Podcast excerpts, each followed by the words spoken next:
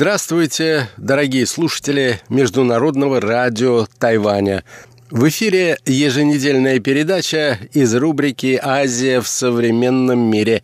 У микрофона ведущий передачи Андрей Солодов. Во второй половине апреля нынешнего года во Владивостоке на острове Русском прошел российско-северокорейский саммит. Первая встреча президента России Путина и лидера Северной Кореи Ким Чен Ына прошла в кампусе Дальневосточного федерального университета и началась с беседы, так сказать, тет-а-тет. -тет. По протоколу на нее отводилось около часа – Однако она продлилась в два раза дольше. После общения с глазу на глаз к лидерам присоединились члены делегаций. Диалог между двумя государственными деятелями продлился больше запланированного времени, что говорит о том, что встреча не была формальной. Так комментировали состоявшиеся переговоры некоторые эксперты. Итак, дорогие друзья, наша тема сегодня – встреча на высшем уровне во Владивостоке.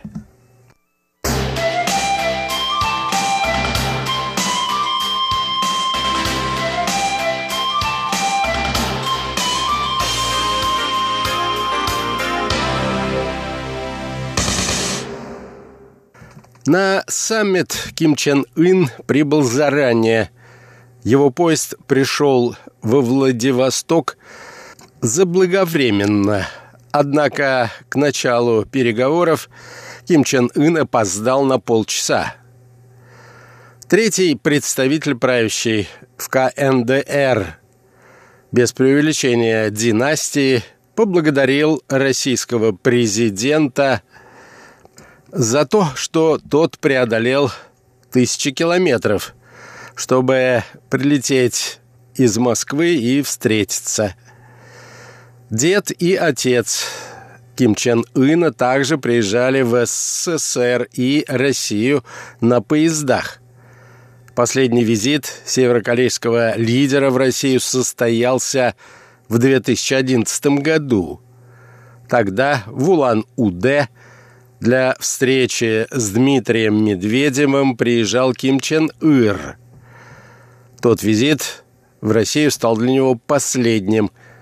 В декабре 2011 года он умер. И в результате главой государства стал Ким Чен Ын.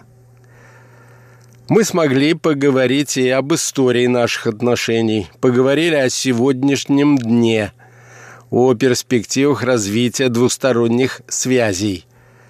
Поговорили, разумеется, и о ситуации на Корейском полуострове, заявил российский президент. Ким Чен Ын назвал переговоры содержательными. Надеюсь, что наши переговоры продолжатся в том же полезном и конструктивном плане, заявил лидер Северной Кореи. Своего собеседника Путин характеризовал как человека достаточно открытого, который может участвовать в свободной дискуссии.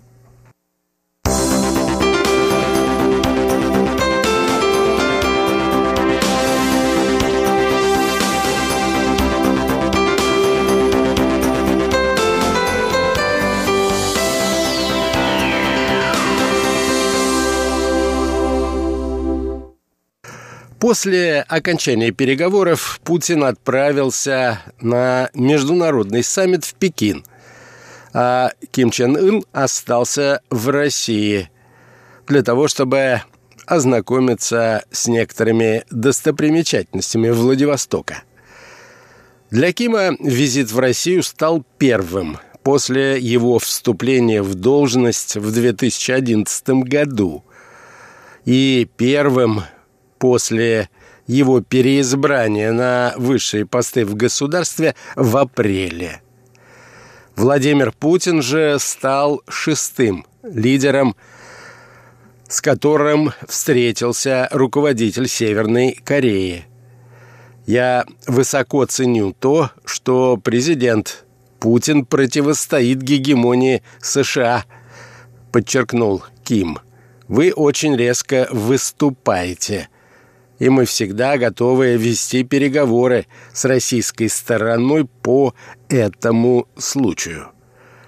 Говорил министру иностранных дел России Сергею Лаврову Ким во время встречи в Пхеньяне в прошлом году.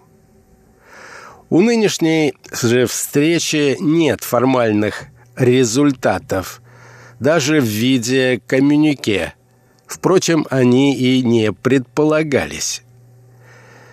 Как говорили в российской делегации накануне встречи, заявление действительно не планировалось. Встреча между лидерами должна была привести к их, так сказать, личному знакомству, чтобы они смогли приглядеться друг к другу. Для Ким Чен Ына она, несомненно, усилит позиции северокорейской дипломатии на переговорах с американским президентом Трампом и председателем КНР Си Цзиньпином. Для Путина саммит также был важен, поскольку после его завершения он вылетел в Пекин, где представил свое видение дальнейших шагов по межкорейскому урегулированию.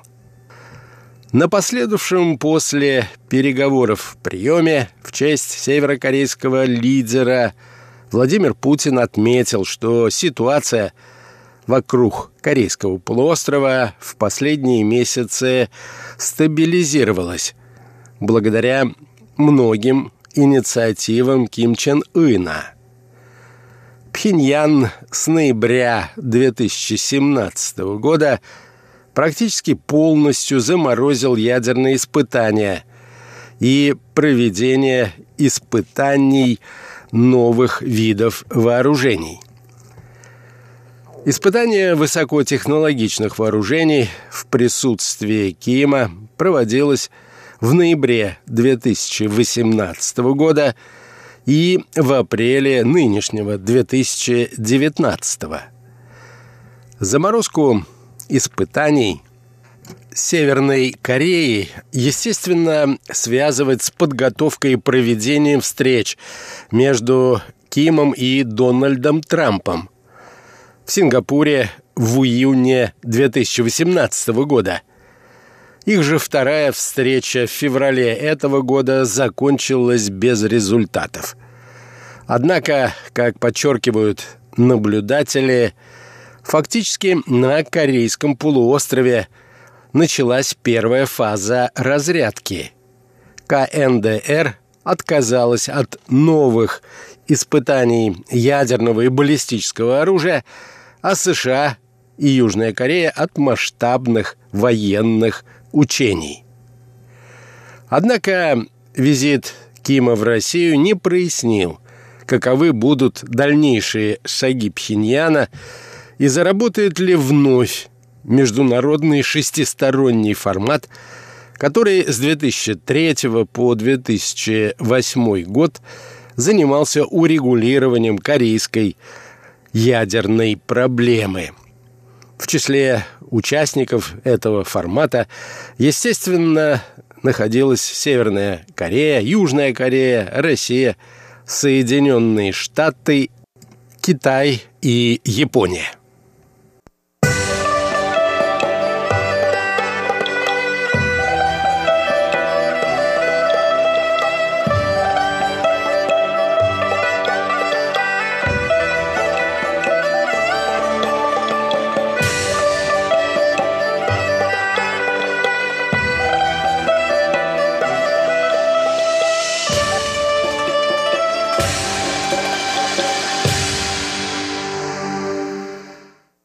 Не знаю, нужно ли прямо сейчас возобновлять действие этого формата, заявил по итогам переговоров Владимир Путин. Но я глубоко убежден, что если мы дойдем до ситуации, когда нужно будет вырабатывать какие-то гарантии одной из сторон, в данном случае гарантии безопасности КНДР, то без международных гарантий не обойтись.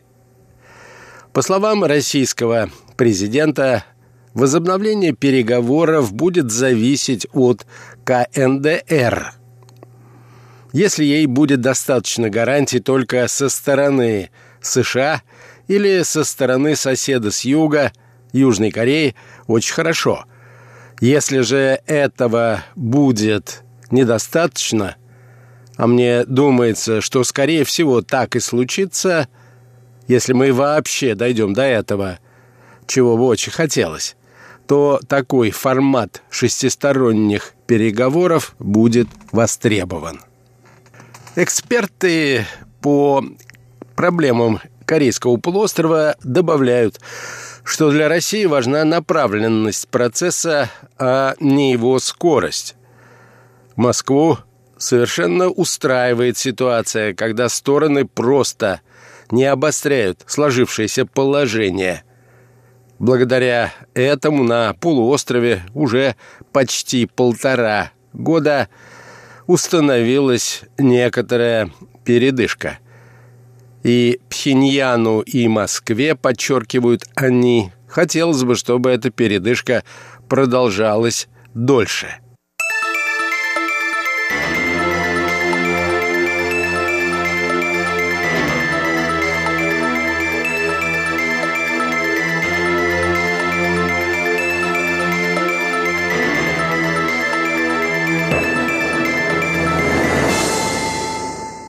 Напомню, что созданием боевых ядерных зарядов и баллистических ракет-носителей Пхеньян озаботился при Ким Ир Сене.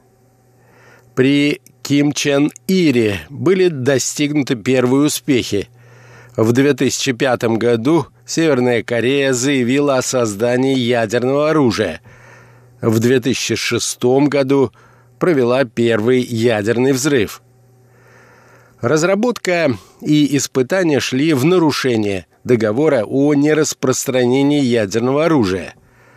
КНДР подписала его в 1985 году, однако вышла из договора в 2003 Совет Безопасности ООН по этой причине неоднократно вводил санкции против Пхеньяна – в данный момент санкции запрещают ввоз нефти и нефтепродуктов в КНДР. Создание совместных предприятий с участием северокорейского капитала, а также экспорт северокорейского текстиля, газового конденсата и жидкостей в государства, члены ООН. Об этом говорилось в резолюции – Совета Безопасности ООН 2375. Полностью запрещен экспорт из КНДР угля, железа, свинца и морепродуктов. Резолюция 2371. Также запрещен экспорт из КНДР в другие государства золота, ванадия, титана, редких и редкоземельных металлов. Резолюция 2270. Также санкции запрещают северокорейским гражданам работать за рубежом. Как отмечают участники переговоров с российской стороны, они должны были быть посвящены как ситуации вокруг северокорейского ядерного урегулирования – так и двусторонним российско-северокорейским отношениям. С российской стороны в переговорах в расширенном составе участвовали вице-премьер Юрий Трутнев, министр транспорта России Евгений Дитрих, сопредседатель Межправительственной комиссии России и КНДР, глава Минвосток развития Александр Козлов, глава российских железных дорог Олег Белозеров, зам министра энергетики России Анатолий Яновский. Судя по составу делегаций, отмечают эксперты, стороны уделили много внимания двустороннему сотрудничеству в экономической и энергетической областях. По их словам, значительная часть северокорейских проблем связана именно с энергетическим кризисом. Многочисленные резолюции Совета Безопасности ООН запрещают практически любое взаимодействие с КНДР в энергетической сфере. Двусторонний товарооборот между Россией и Северной Кореей в прошлом году уменьшился более чем на 56% до менее чем 35 миллионов долларов. Объем российского экспорта 32 миллиона. В основном это минеральные продукты, продовольственные товары, сельскохозяйственное сырье. Москва и Сеул уже на протяжении нескольких лет обсуждают возможность строительства газопровода из России в Южную Корею через территорию КНДР. Переговоры по этому проекту начались еще в 2011 году – и в случае улучшения обстановки на Корейском полуострове и разрядки военно-политической напряженности он может быть осуществлен. На это надеются как в России, так и в Северной Корее. В случае улучшения ситуации в области безопасности на Корейском полуострове Россия и Северная Корея смогут непосредственно перейти к изучению проекта газопровода с участием двух корейских государств и России. Об этом заявила, к примеру, в прошлом марте глава Министерства иностранных дел Южной Кореи Кван Ген Хва. При наличии политического решения – проект газопровода в Южную Корею может быть реализован в сжатые сроки. Об этом говорил прошлой осенью заместитель председатель правления «Газпрома» Александр Медведев. Обсуждение экономического взаимодействия – это важная часть двусторонних отношений – если в какой-то момент санкции против Северной Кореи будут ослаблены или отменены, России важно иметь запас проектов, которые она смогла бы предложить к осуществлению на территории северокорейского государства.